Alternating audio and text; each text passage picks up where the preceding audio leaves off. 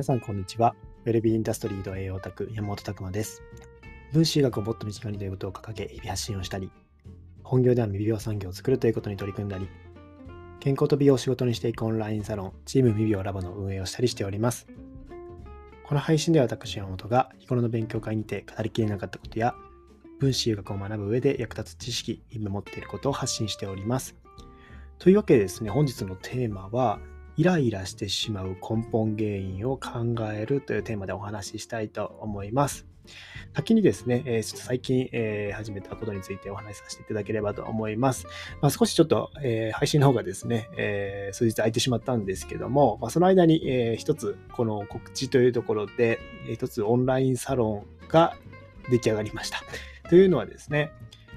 WBI の栄養卓山本の勉強部屋っていうものがオンラインサロンの中に入りました。今までですね、ライトコースっていうこう学ぶ、ところをメインにやってたコースがあったんですけども、そこをさらに手こ入れしてですね、えー、WBI の栄養卓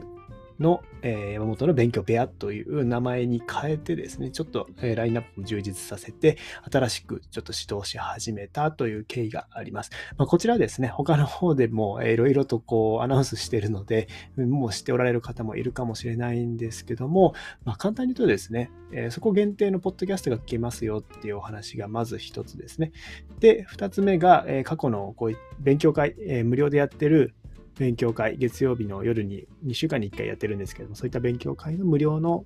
えー、で全部こう見直せますよと。動画が撮ってあるので、それを見直せますよっていうお話と、あとはですね、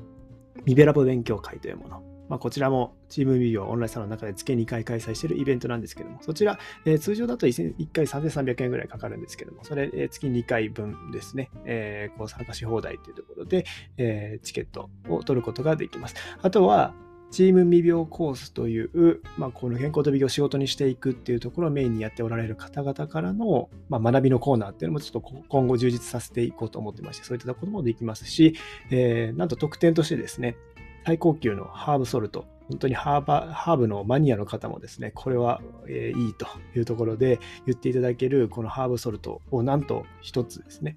プレゼントいたします。さらに90日ごとにこうまた一つもらえるというところで、まあ、非常にですね、学ぶし、さらにそういった製品も楽しめるしと、えー、いろんな要素が詰まっておりますので、ぜひご確認ください。まあ、非常に面白いオンラインサロンになっていくんじゃないかなっていうワクワク感もあるので、えー、こちらの方もよろしくお願いいたします。まあ、ここは学ぶっていうところがメインなので、え、そういったところでですね、さらに実践的に活動したい方は、チーム未病コースというところでお待ちしておりますので、よろしくお願いします。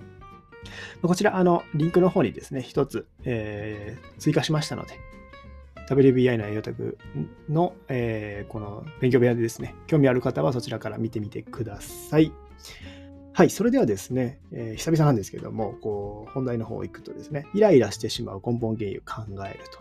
いうところで、まあ、こちら、まあ、イライラですよね。皆さんが、ま、こう、生活してる中で、ま、ちょっとイラッとしてしまったりとかしてですね、ちょっと攻撃的になって怒ってしまったりとか、怒鳴ってしまったりとか、まあ、様々、こう、あるかと思うんですけども、ま、結構ずっともその状態が続いてる方っていうのは結構しんどいかと思うんですけども、ま、時々怒ってしまうとかっていうところで、まあ、そういった方もたくさんいらっしゃるんじゃないかなと思います。ま、そういったところで何が起こってってるのかというとこなんですけども、まあ、結論大きなところを言ってしまうと、まあ、これだけが原因というわけではないんですけども、一番大きなところでいくと、まあ、体の中でエネルギー不足が起こってしまっている。で、まあ、もっと言うとですね、まあ、そういった攻撃的になるっていう時は、体の中でアドレナリンとかノルアドレナリンとかドーパミンとかそういった物質がたくさんこう出てきてしまう。特にアドレナリンですね。っていうものが出てきてしまうというところ。これが神経伝達物質となって、そういう、えー、まあ、興奮性につながってきてですね、起こってしまうというところが大きなところかなと思います。まあ、このアドレナリンが出てしまうと、どうしてもこう起こってしまうというところですね。そのイライラしてしまうというところがあるかなと思います。まあ、これがま極端にこう高すぎるとですね、もうこういった人、ちょっと最近ですね、しえー、事件とか多いですけども、まあ、そういったものにもつながってきてしまう可能性も高いので、まあ、注意だったりするわけですよね。まあ、本当にこのと戦うためのホルモンといいますか、そういったところで、えー、まあ、アドレナリンが出たと逆にですね、そういうピンチの時に自分を奮い立たせて逃げられないっていうのもあります。まあ、そういった攻撃的なホルモンですけども、自分が逃げる時にも重要だったりするわけですよね。まあ、様々そういった形でですね、えー、ホルモンが出てるわけなんですけども、エネルギー不足の時ですね。例えば体の中でエネルギーがうまく作れていない時、エネルギーを作る材料が足りない時、まあ、そういった時にですね、どうしてもですね、やっぱり人間っていうのはそれでも動かないといけないんですよね。ってなると、補助的にホルモン、ホルモンがですね、こう発動していって、ストレスのホルモンとかがこう出ていってですね、そういったものってアドレナリンとかをこう上げてしまうというところですね。なので興奮的になってしまってエネルギー不足の人ほどこう起こりやすくなってしまうというところがあるかなと思います。なのでイライラしてしまう根本原因。まず一つ目はそういった形で体の中でエネルギーが不足している傾向にある方っていうところですね。まあ、どうなったら不足するかっていうと、やっぱミトコンドリアの機能が低下したりすると、一つそういったことも起こるのかなと思います。まあ、特にですね、ビタミン B 群とかマグネシウム、鉄とか、まあ、そういったところもありますし、まあ、えー、様々ですね、栄養素、タンパク質不足もやっぱりありますよね。糖質過多な食生活とかっていうのもあると思います。で、まあ、活性酸素とか、まあ、そういったものってミトコンドリア嫌いなので、そういったところでたくさん炎症反応が起こっている方、体に酸化が起こっている方、まあ、そういったところもミトコンドリアですね。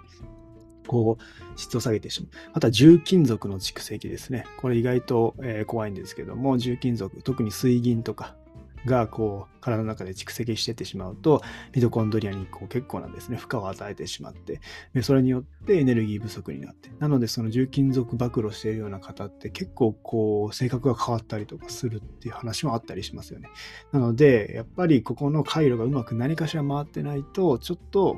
こう性格的なメンタル的にも出てきてしまう、まあ、そういったのっていうのは脳内神経伝達物質っていうのが大きく深く関わってるかなと思います。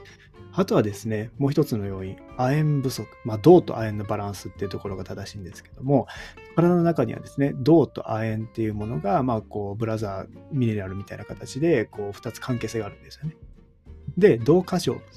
になってしまう。まあ、亜鉛不足、銅過剰亜鉛不足になってしまうと、銅っていうのはですね、そのドーパミン、アドレナリンのこの代謝、マノラドレナリンの代謝ですね、ここの、まあ、この一つ活性化させる酵素になってるんですよ。神経伝達物質、そこを活性化させる酵素なので、銅が過剰になると、そこが強く更新してしまって、すごく攻撃的になってしまう。なので、亜鉛不足、銅過剰によって、ってすごくイライラしてしまったりとか攻撃的になってしまうこういったことが分かってるわけですね。まあ、こういったところも一つなんですよね。で、銅が過剰、まあ、亜鉛が、亜鉛不足の方が大きいですかね。えー、どちらかというと、えー、亜鉛が不足してきて、こうバランスが保ってなくなってくると、えー、相対的に銅が増えたりもするというところですね。えー、PMS とかの方って結構このバランス崩れてる方多いっていうのがあります。なんで女性も亜鉛っていうのは意識しないといけないというところですね。まあ、非常にこの銅という栄養素も重要ですし、亜鉛という栄養素も重要というところです。やっぱりですね、ここも何につながっているかっていうと、そのドーパミン、アドレナリン、ノルアドレナリン、まあ、こういったものの、えー、バランスが崩れてくると、えー、なってしまうというところですね。まあ、さらにマニアックな話だと、そこの部品っていうのでメチル基っていうのがあるので、そういった部品があるかないか、まあ、過剰になりやすいか、こう過剰になりにくいかみたいなところですね。まあ、とある回路がそれを作ってるので、そこが回りやすい方、回りにくい方。まあ、そういったところでも性格が変わってきてしまったりもするというところで、やっぱりですね、考えないといけないのは、何らかの代謝がやっぱり起こってしまっていると。いろんな、えー、生活習慣の負荷によって、そういったところの代謝に異変が起こっているというところですね。なので、もうずっと起こってしまっているような方とか、もう、えー、かなり、えー、しんどい方ですね。はたから見ても自分でもしんどい方っていうのは、一度やっぱり自分、ご自身がですね、エネルギー不足、何らかの原因でなってないかっていうのは、こう、気をつけておいて気をつけておいた方がいいと思います。まあ、慢性的に疲れ、疲労感があるっていう方ほど、こう何か負荷かかった時にそういったものでホルモンが出てしまって起こりやすくなってしまったりとかするというところですね。まあ、そういったところで自分が怒りっぽいなとかイライラしやすいなって感じた時はあちょっとこれは、えー、しっかりとエネルギー作らないといけないなっていうところも一つ視野に入れるっていうのがポイントかと思います。まあ、当然ですね、そのストレスの負荷の度合い、まあ、常にそうイライラしてしまう環境っていうのもどうにかしないといけないです。とそれによって引き起こっている場合もあるので、当然全部栄養素の話ではないんですけども、やっぱりどれぐらい負荷かかってるか、負荷かかりすぎている方はそれを取り除くっていう方もやっぱり検討しないといけないし、さらにその負荷にが、えー、によって自分の中の代謝っていうのもどうなってるかっていうのも、えー、まあ、違った目線で見てあげるといいんじゃないかなと思います。まあ、当然ですね、ここの原因っていうのは、まざまざま他にもあります。えー、というところで、やっぱそこが加速してしまうような他の要因、甲状腺の原因とかもあると思いますし、まあ、様々深いところなんですけども、まあ、大きくやっぱりそういった代謝っていうところが、まあ、一つ最終的にはつながってくるのかなっていうところで、えー、今回ちょっとお話ししてみました。まあ、ぜひですね、いろんな意見あると思うので、そのあたりも、えー、聞かせていただければと思います。はい、今日はですね、えー、イライラしてしまう根本原因を考えるというテーマでお送りしました。皆さんの日々のインプット、アウトプットを応援しております。ベルビーインダストリーの栄養卓、山本拓馬でした。じゃあまたね